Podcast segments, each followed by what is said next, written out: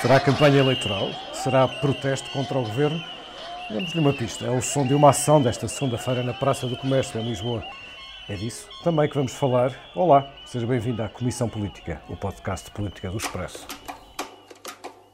Este episódio tem o apoio da TAP Air Portugal. Dê asas ao seu negócio e ganhe dinheiro enquanto voa. Adira já ao programa da TAP para empresas em tapcorporate.com. Era protesto. Um protesto, no caso dos bombeiros sapadores, em Lisboa, contra as propostas do governo que regula o estatuto e o regime de aposentações da classe. Os manifestantes, que chegaram a ultrapassar as barreiras de proteção, juntam-se a outros protestos de outras classes profissionais. Os enfermeiros estão em greve. Os professores ainda esperam pela decisão de Marcelo Rebelo de Sousa sobre a decisão do governo para as suas carreiras. Os juízes avançaram para uma greve, aliás, muito contestada, mas quando se ouve António Costa, parece que está tudo bem. Os três anos do governo foram celebrados com pompa e listas e listas de medidas e de vitórias, o que levou, aliás, no sábado a uma ação em todo o país de distribuição de folhetos por deputados socialistas. Uma ação que o próprio PS descreveu ao Expresso como sendo de campanha. Sim, a campanha para 2019 já começou, com o PS eh, na rua do seu autocontentamento, o PSD fechado na sede dos seus próprios descontentamentos e o BE, o Bloco de Esquerda, a acusar António de Costa de arrogância. A Aliança já lança o seu candidato aos europeus, porque sim, no próximo ano, lembremos, não há uma, há três eleições. A mais importante será a última, a que elege o Governo e os deputados da Assembleia da República. Deputados que andam, e à força, a tomar óleo de ricino de ética. Em abril deste ano, recordemos, o Expresso noticiou que há deputados das regiões autónomas dos Açores e da Madeira que são reembolsados por viagens que não pagam. Naquela altura, identificámos aqui no jornal sete deputados que beneficiavam desta duplicação do pagamento de viagens. Eram deputados do PS, do PSD e um do Bloco de Esquerda. E depois, já no início de novembro, o Expresso noticiou também o caso José Silvano, que marcou presença em plenários da Assembleia da República, onde não estava. O caso teve vários desenvolvimentos, ficando a saber-se depois de outros casos de deputados fantasma em que alguém disse presente por eles, eles, na verdade, estavam ausentes. Ferro Rodrigues, Presidente da Assembleia da República, chamou os partidos para discutir o tema, porque afinal não são temas da vida privada. E a nova casa de José Sócrates, a casa que aliás não é dele, é do seu primo, que aliás era de um empresário angolano que lhe vendeu em dação de pagamento, isto é, sem transação de dinheiro. Isto é vida privada? José Sócrates diz que sim, aliás, ofende-se com as perguntas de jornalistas. É uma excelente altura para lembrar, aliás, como está a Operação Marquês. São os três temas de que vamos falar no episódio de hoje da Comissão Política. Comigo tenho a Rosa Pedroso Lima, jornalista de Política do Expresso. Olá. O Rui Gustavo, jornalista de Sociedade que acompanha temas de justiça. Olá, bom dia. E o Filipe Santos Costa, que comigo faz a dupla residente deste podcast. Viva! Eu sou o Pedro Santos Carreiro.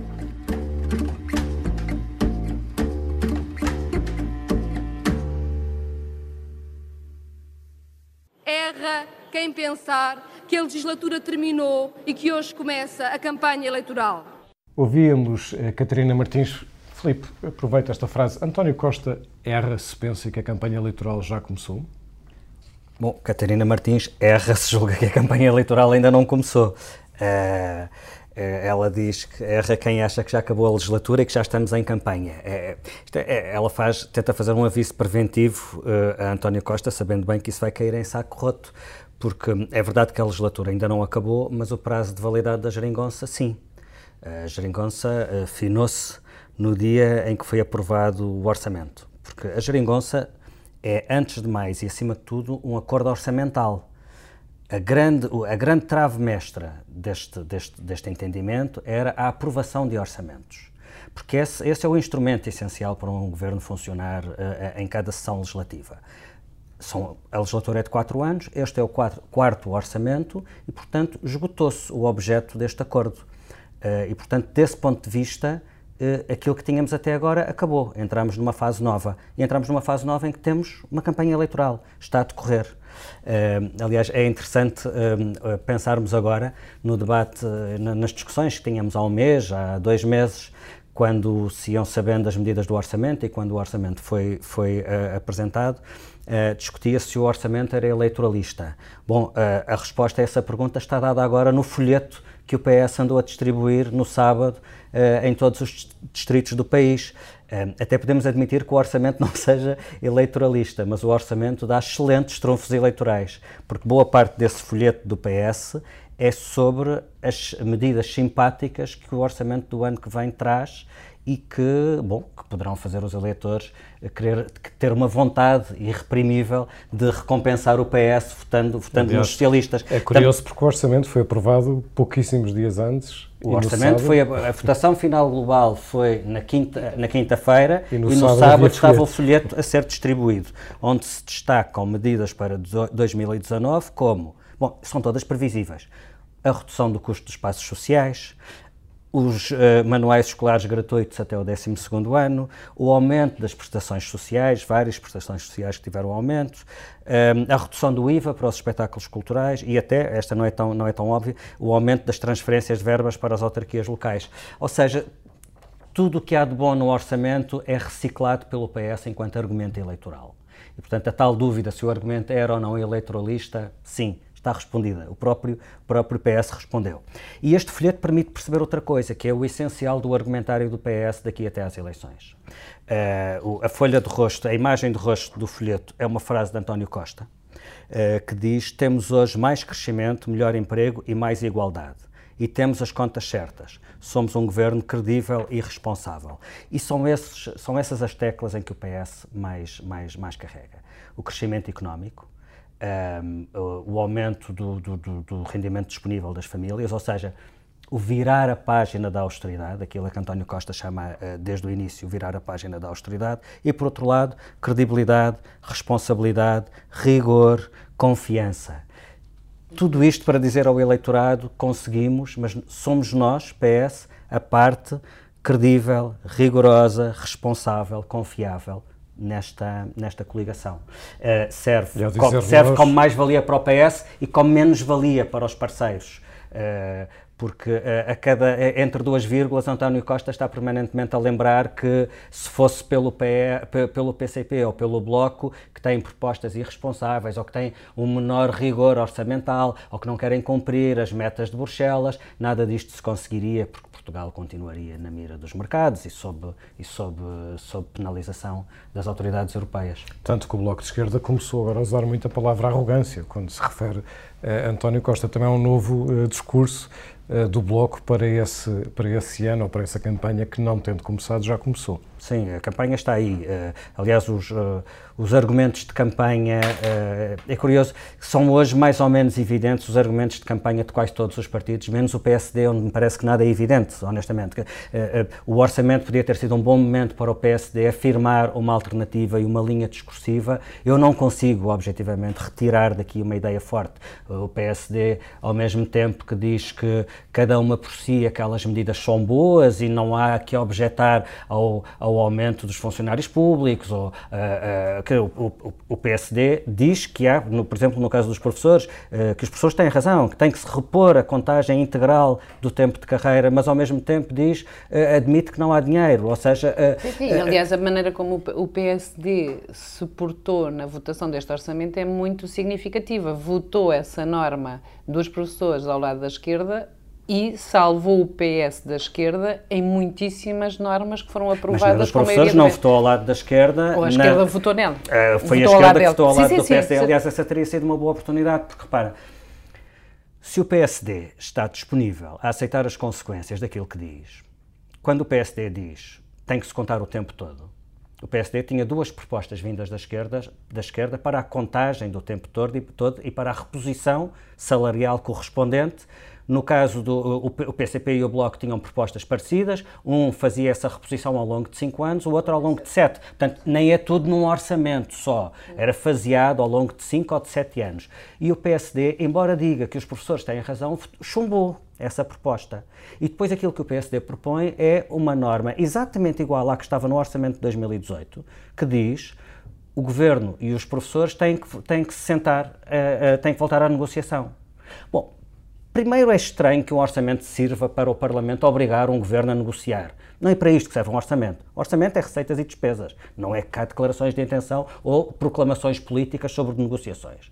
Mas, por outro lado, ainda é mais estranho que uma norma que já estava inscrita no Orçamento de 2018 e foi absolutamente ineficaz, não serviu para nada, porque é que há de ser eficaz no Orçamento de 2019, tendo inscrita rigorosamente com o mesmo articulado?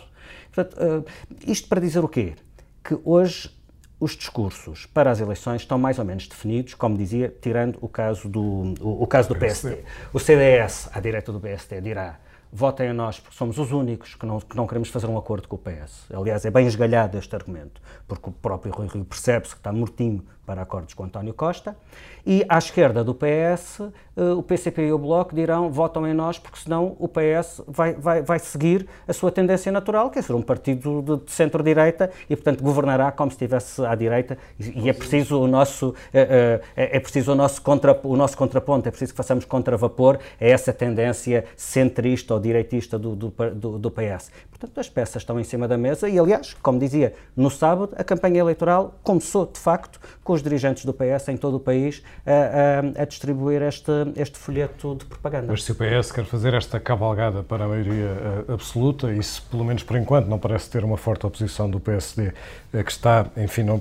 se não fez os trabalhos de casa, talvez seja porque, em relação ao orçamento, talvez seja porque tem a casa em trabalhos. Ainda esta segunda-feira à noite, Rui Rio um, criticava os seus críticos, dizendo que, que trata os líderes do PSD como se fossem diretores comerciais e, portanto, querem aqueles que mais vendem, uh, subentendendo-se que nesta venda estão, sobretudo, um, votos. Um, Rosa, deixa, há... deixa, eu não dá-me a ideia que com isto Rui Rio quer dizer que os partidos exigem aos seus líderes resultados. Pois sim, exigem resultados e de preferência bons. E quando são maus, mandam-nos embora. Sim. As imagens do, Rio são, do Rui Rio são muito pragmáticas. Eh, na mesma circunstância, usou uma metáfora sobre, para mostrar como os partidos enganam os eleitores com falsas promessas, dizendo que, uma, um, ehm, que, que, dois namorados, um namorado convence a namorada a casar porque lhe, dá uma, porque lhe promete uma casa com piscina é, mas afinal não é uma piscina, é só um tanque, enfim, é uma imagem muito, muito romântica. É, é, muito, é muito sofisticada. Mas, Rosa, mas há, além da oposição que existe um, e, e, também da que não existe, há outro lado um, desta lua destes três anos, ou ao fim destes três anos de governação, que é um lado que o PS parece não querer mostrar e, portanto, mostra apenas o lado uh, iluminado, mas a verdade é que uh, nós temos não apenas campanha, uh, perdão, protestos de bombeiros, temos de juízes, temos de enfermeiros, temos a questão dos professores, portanto, há uma intensa... Os estivadores. os estivadores. temos uma intensa... Uh, atividade de protesto, se, se quisermos, uh, com ações de, de, de, rua e ações crescentes.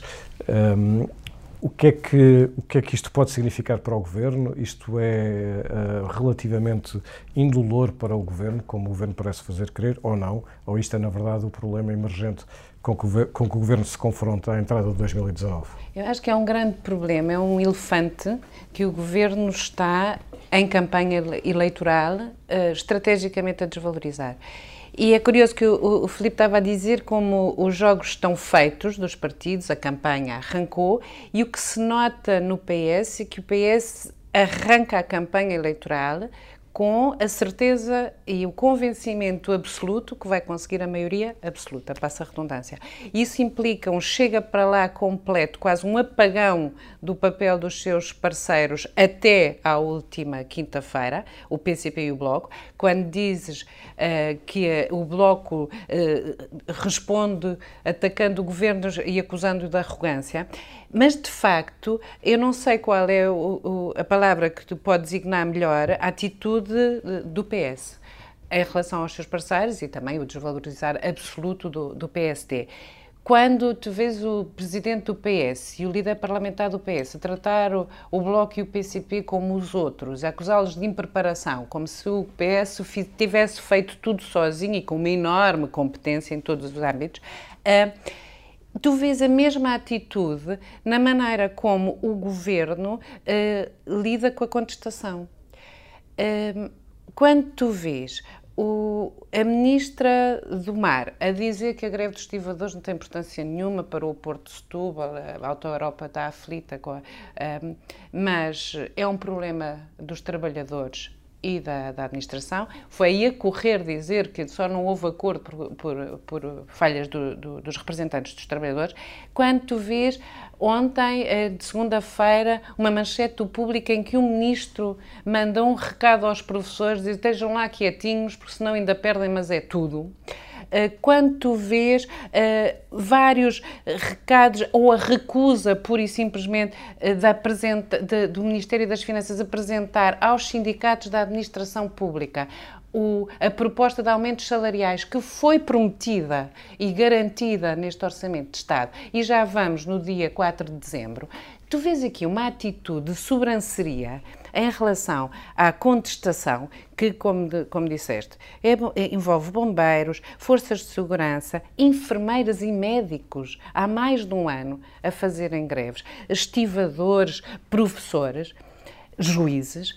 Hum, eu não, ninguém Uh, racionalmente pode olhar para este problema e achar que o governo tem toda a razão do mundo em todos estes campos e os, e os trabalhadores têm zero razão do mundo. Uh, e, portanto, o desvalorizar da contestação, o desvalorizar do, do, papel dos sindicatos, eu acho que é um erro crasso. Porque uh, em democracia e num partido como num governo uh, que se diz de consensos, de convergência alargada, não parar para negociar é errado. Vê-se em França o que deu. Uh, não, eh, eh, quando não há estruturas organizadas de negociação, como apesar de tudo são todas estas representações sindicais destes setores de atividade em Portugal, eh, as tensões latentes nas sociedades fazem, implodem, explodem. Estamos a falar dos protestos dos coletes amarelos que começam por uma razão específica. O já que é, é tudo e mais alguma coisa. E depois de repente traz à tona estas Exatamente. questões que estavam latentes. E tens milhares de, de, reivindicações neste momento e um problema brutal para o Macron, que é não tem interlocutores. Não tem interlocutores para chamar ao Eliseu para negociar. Se deu já uh, nos seis meses da, da taxa sobre combustíveis, mas em cima da mesa estão milhares de outras propostas que vão desde uh, estacionamento gratuito nos centros das cidades até aumento do salário mínimo nacional.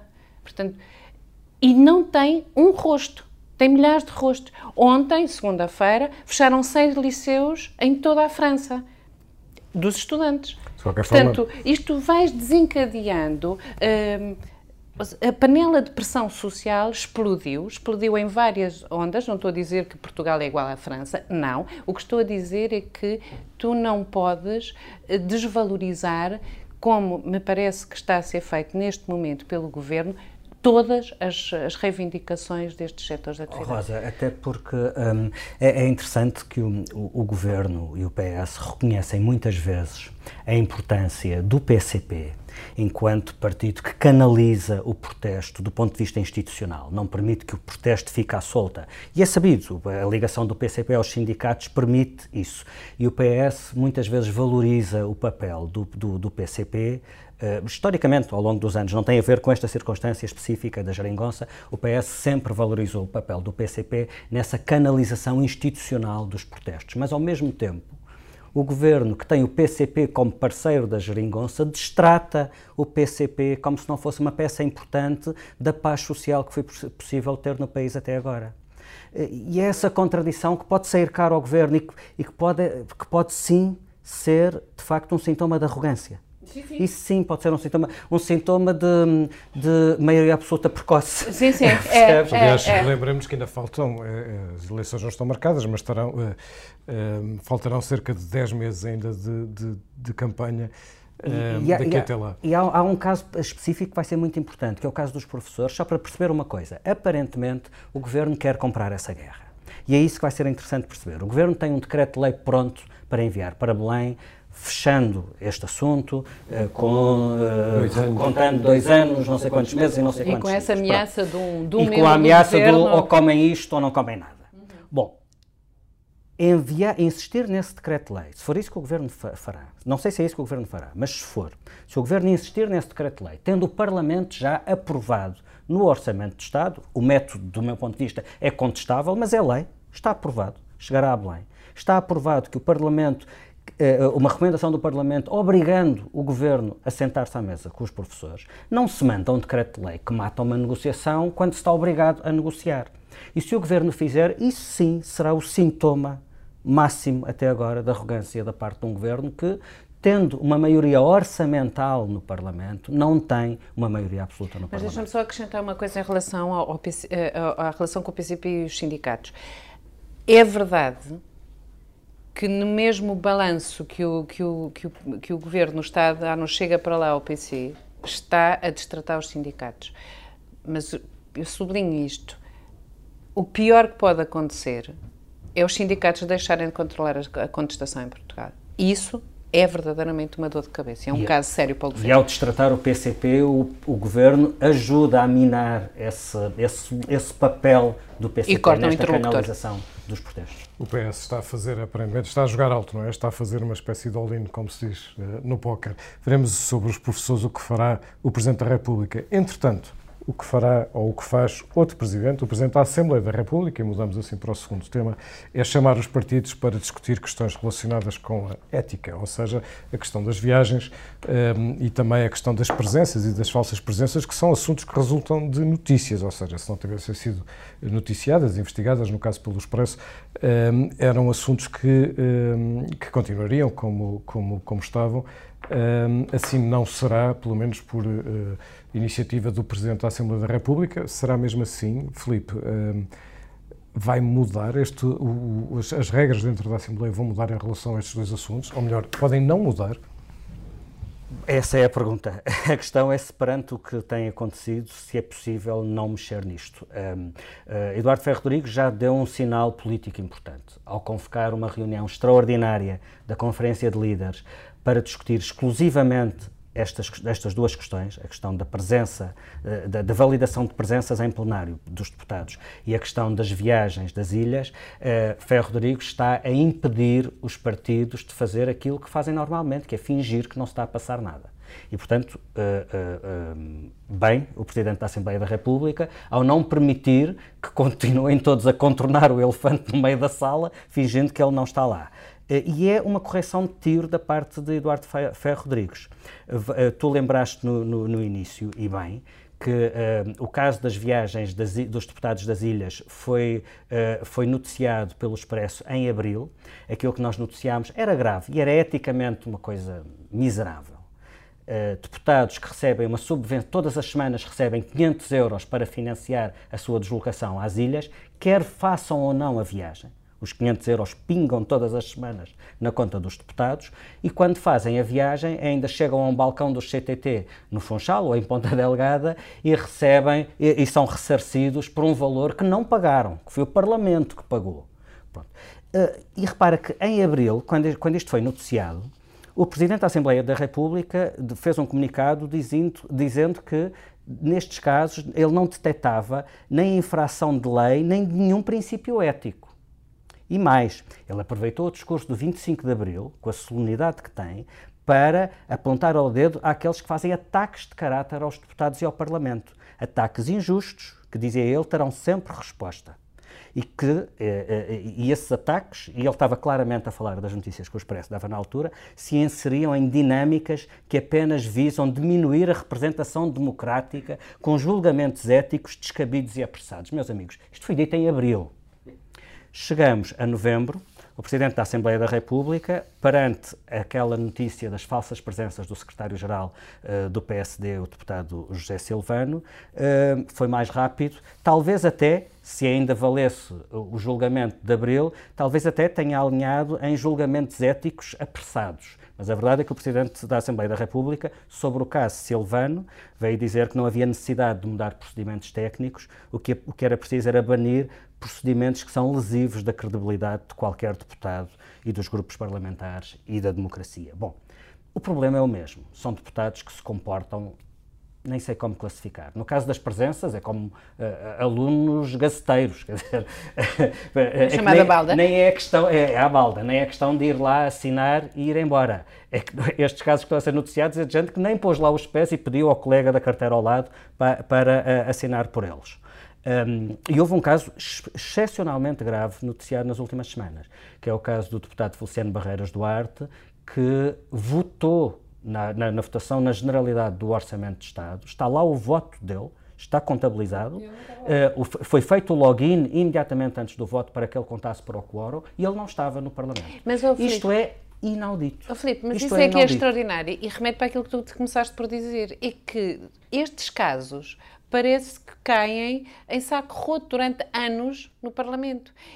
Porque essa atitude do Feliciano Barreiras Duarte é depois do caso Silvano é depois de ter sido apanhado ele próprio na questão da, da, declaração das moradas para receber, ele vivia não sei onde, ou, mas já vivia em Lisboa. Sim, mas, e estava e, e, fazer, e, era visiting scholar numa universidade americana onde nunca era, pôs os pés. Portanto, é um jackpot de, de, de, de, impunidade, não é? Que é, consegue sacar umas massas também por umas falsas declarações de residência à conta do Parlamento e depois de, do escândalo com o José Silvano, ele acha-se no direito de fazer, marcar presença, votar e não ir lá. Não, é extraordinário. É, isso é a questão da inimputabilidade, é, porque, portanto, porque responde-se a isto dizendo não sabia, não sei, não pedia a ninguém, não sei como é que isso aconteceu. E é isto que não pode continuar a acontecer. Repara, perguntas-me, José Silvano foi o primeiro que validou uma presença sem, sem lá estar? Não. Aliás, depois disso, soubemos que já aqui há um, há um ano ou dois, uh, outros dois deputados do PSD tinham feito a mesma coisa.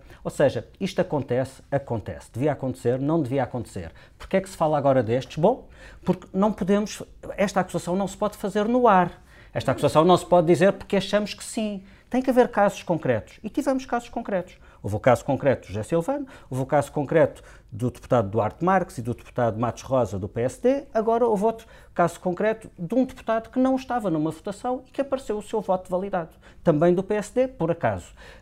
Hum, agora, o, o, o, que não, o, que não, pode é o Parlamento continuar a fechar os olhos a isto, a, fin, a pensar, a, a, fingir que foram azares, que são coisas que acontecem. Não, são coisas que não podem acontecer. Como é que se faz? Bom, é tratá-los como eles merecem. Se, são, se, se comportam como alunos gaceteiros, têm que ser tratados como alunos gaceteiros. Façam a identificação por retina, por, por, por pela impressão Chamar digital. Os encarregados de educação. Façam pela impressão digital. E, pá, e se o deputado José Silvano quiser cortar o dedo e dar à deputada Emília Cerqueira para ela o inscrever, pois é um problema dele. O que é curioso é, é, é, que é muito frequente este tipo de respostas a, a notícias, ou, ou, primeiras respostas, as tais dinâmicas para diminuir a representatividade, os ataques de caráter. Aliás, um dos argumentos iniciais, quando foi a questão das, de, das viagens dos deputados uh, das ilhas, é de que as viagens eram questões uh, privadas para eles visitarem os seus entes queridos.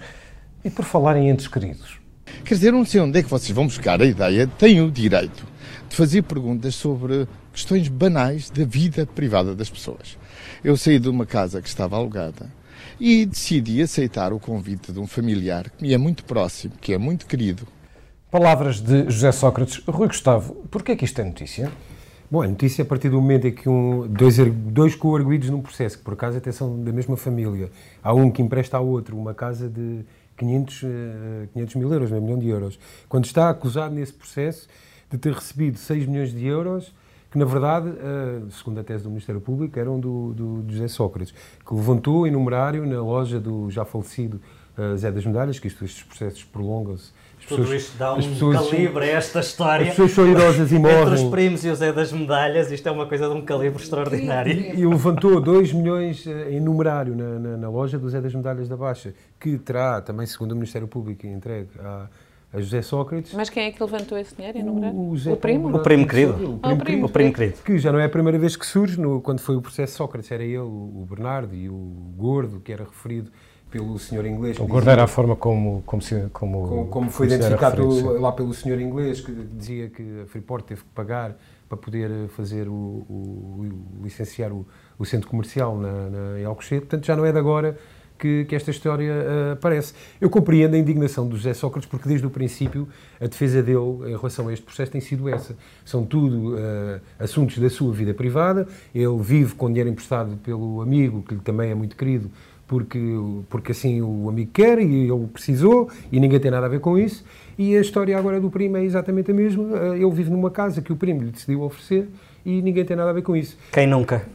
eu não sei, eu não sei o que é que o Ministério Público vai fazer em relação a, isto, a este último caso, se, se isto vai ser investigado judicialmente uh, ou não, por acaso é uma, uma curiosidade que, que tenho, mas eh, pronto, eu julgo que é óbvio que, que, que é uma notícia. Uh, é uma notícia porque é coerente precisamente com as suspeitas, aliás, com a acusação, não é com as suspeitas. Porque parece decalcada exatamente da, da, da acusação. Do, o José Sócrates, neste processo, uh, se pudéssemos resumir a história do, do, do processo, é uh, ele recebia por empréstimo coisas que na verdade eram dele. Portanto, pode haver, não estou a dizer que tenha sido o caso, mas pode haver a suspeita que de facto esta casa também se calhar serviu para pagar qualquer coisa que, que o José Sócrates se acha com direito ou, ou alguém acha que devia pagar uh, ao José Sócrates. Ou não acho mal nenhum fazer uma notícia e pedir uma explicação. Ah, há Sobretudo coisa... fazer perguntas. É, é, óbvio que se colocam perguntas, que se colocam questões e, portanto, tem que se fazer as perguntas e José Sócrates não pode responder a estas perguntas como se toda a gente lhe devesse e não pagasse. E é mesmo... ele quem deve explicações. E sempre com o mesmo tom de indignação, porque se nós virmos, uh, se nos lembramos de, das imagens do interrogatório com, com o procurador, uh, com o Rosário Teixeira, uh, o tom era exatamente o mesmo como é que ousava fazer-lhe essa pergunta, eram coisas da vida privada dele, ninguém tinha nada a ver com isso, e sempre este tom é, exaltado e crispado, é que, que, é... Apesar não de... sei se é estratégia ou se é mesmo, se calhar é mesmo... É da natureza, do animal feroz, mas eh, o que, o, que, o que é extraordinário é que eu, como todo, todos nós aqui, os, e os 10 milhões de portugueses também adoraríamos ter seguramente um, um primo e amigos tão queridos como os José Sócrates. Os meus primos não valem nada. E, e olha, e amigos também Os meus primos são uma tristeza. E os meus amigos também. Bom, e os teus amigos deixam muito a desejar. Havemos de Já desconfiávamos com a história das passwords. Nunca Mas, ninguém me deu a password de nada. É verdade. Nunca ninguém me emprestou uma casa de meio milhão. Exatamente. Mas uh, é notícia por uma questão muito simples. Este senhor foi Primeiro-Ministro foi Primeiro-Ministro e, portanto... E é suspeito de corrupção num processo como nunca houve em E a indignação dele é a indignação também de, de, Rui, do direito a, a, sermos informados. Aproveitando isso, e estamos a falar do caso ou da investigação judicial mais importante um, ehm, de, de, dos últimos anos, enfim, da democracia em Portugal, por envolver precisamente suspeitas de corrupção do antigo uh, Primeiro-Ministro. Em que estado, uh, relembra-nos em que estado é que está a Operação Marquês e quando é que podemos esperar um, ehm, o julgamento? Portanto, neste momento temos na, na, chamada fase de instrução, há um juiz, que é o, no caso do Ivo Rosa, que está a avaliar se os indícios recolhidos pelo Ministério Público na, na acusação são suficientes ou não para levar a um julgamento e a uma eventual condenação dos, dos, dos, dos acusados.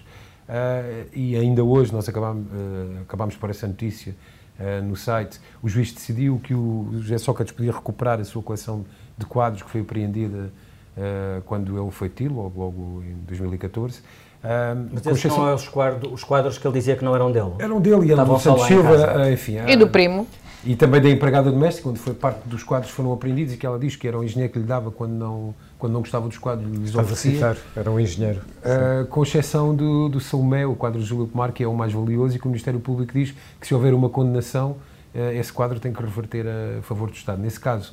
Pode ir para, os, para o pé de Jumiro. José Sócrates não aceitou ficar fiel depositário do quadro, que ficará, alguns, na, nas catacumbas do. A aguardar um dia destes, o Estado português, português terá um acervo interessante para fazer a exposição blockbuster The Gangster Collection. De qualquer forma, o julgamento. De, uh, a coleção do Marquês. A coleção do Marquês. Não, mas, mas, tem que, mas tem que se juntar os Mirós também. Bom, não parece, mas de repente uh, parece que mesmo que já estamos é, no que não nos sai da cabeça, não estávamos, mas agora sim vamos entrar. Bom, a mim o que não me sai da cabeça são tantas coisas, mas vou escolher uma.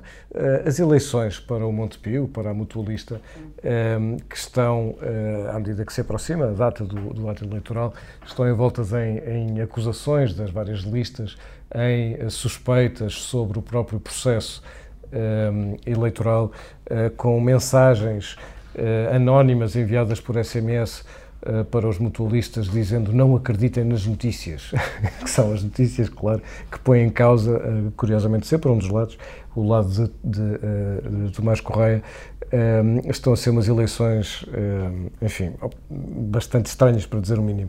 E é preciso lembrar que todo o pano de fundo em que, em que isto acontece, a Associação é dona de um banco a Associação não está sujeita à supervisão do Banco de Portugal, o banco, evidentemente, que está, e nesta cortina que existe entre a dona e o banco, hum, há muita falta de transparência, há grande opacidade e basta lembrarmos da relação que existiu no passado entre bancos e grupos, nomeadamente o grupo BPN e SLN, ou o Banco Espírito Santo e o Grupo Espírito Santo, e agora o Montepio e a Mutualista, uh, para, sem querer comprar os casos, mas querer comprar sim as estruturas de controle e a opacidade que existe sobre elas, uh, percebermos que é, eh, quando as coisas correm mal, correm sempre mal para o mesmo lado, ou pelo menos o fim é sempre o mesmo, e o fim é sempre prejudicar o banco, o tal que é, que é supervisionado.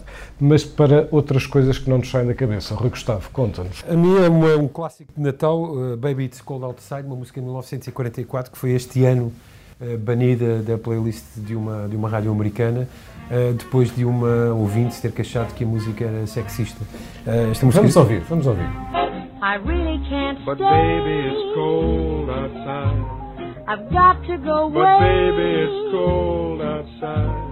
This evening has been, been hoping that you'd drop in. very nice. I'll hold your hands. Claramente sexista, claramente sexista. Mas o mais extraordinário é que a versão original desta música, uma mulher quer ir embora para casa e o homem tenta seduzi-la e, e, e mantê-la em casa. Está muito frio lá fora, bebe mais um copo, vou-te vou preparar isto, vou-te fazer é aquilo. Me too, me too. Mas, até, mas é há gravações desta música em que é o homem que quer ir embora e a mulher quer seduzi-lo para ele continuar em casa. Há gravações desta música com duas mulheres, há gravações desta música com dois homens. Onde é que isto é sexista? Olha, ainda vão proibir o Pai Natal qualquer dia, que também é sexista.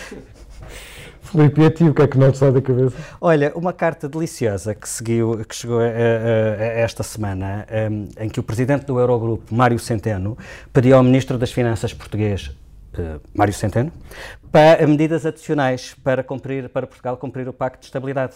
Isto é assim uma espécie de Olivia Patroa e Olivia Costureira. em que Mário Centeno pede ao Ministro das Finanças, Mário Centeno, eh, que, que, que, que prepare uh, o orçamento de maneira a lidar com uma série de riscos que a, que a Comissão identificou para garantir que o orçamento cumpre as regras do Pacto de Estabilidade e Crescimento. Exatamente, eu aposto que, o, que a resposta do Ministro das Finanças, Mário Centeno, ao Presidente do Eurogrupo, Mário Centeno, vai ser rasgadinho. Vai pô-lo no seu lugar. Mário Centeno nunca almoça junto, nunca almoça sozinho, perdão, não é? Almoça sempre consigo próprio, pelo menos. E tem sempre assunto de conversa, aliás, tem mesmo matéria de negociação, como, como vemos. Vai aquecer, vai aquecer. Vai aquecer. Rosa, o que é que não te sai da cabeça? Olha, o que não me sai da cabeça é uma coisa perturbadora, que foi a imagem do deputado do PAN, André Silva, a, a demonstrar biodança Dança ou dança? Biodança e... parece uma mistura de biodança com biodança. Pois, o facto dele também... E essa é a outra Não parte. Ele foi assim que também, para a meia-noite cometeu biodança em direto e fumou... Dança, dança? Dança, dança. Lembrou-se e, e também fumou, acho que inalou também mesmo, xixa de mel e uh, limão. E depois, mas a é dança foi depois disso. Não. Ah, foi antes. Foi antes. É Portanto, eu não sei, mas se calhar aquilo tem um efeito prolongado. Não sei. Bom, olha, vamos acabar a, a biodançar então neste episódio que teve não, a edição não, não, multimédia do João Santos Duarte e a ilustração do Tiago Pereira Santos. Um, Rosa, queres uh, dançar? Contigo? Só com o André Silva. Com o André Silva. Uh! Rapaziada, vamos dançar e encostar, encostar devagarinho, porque dançar ninguém leva a mal.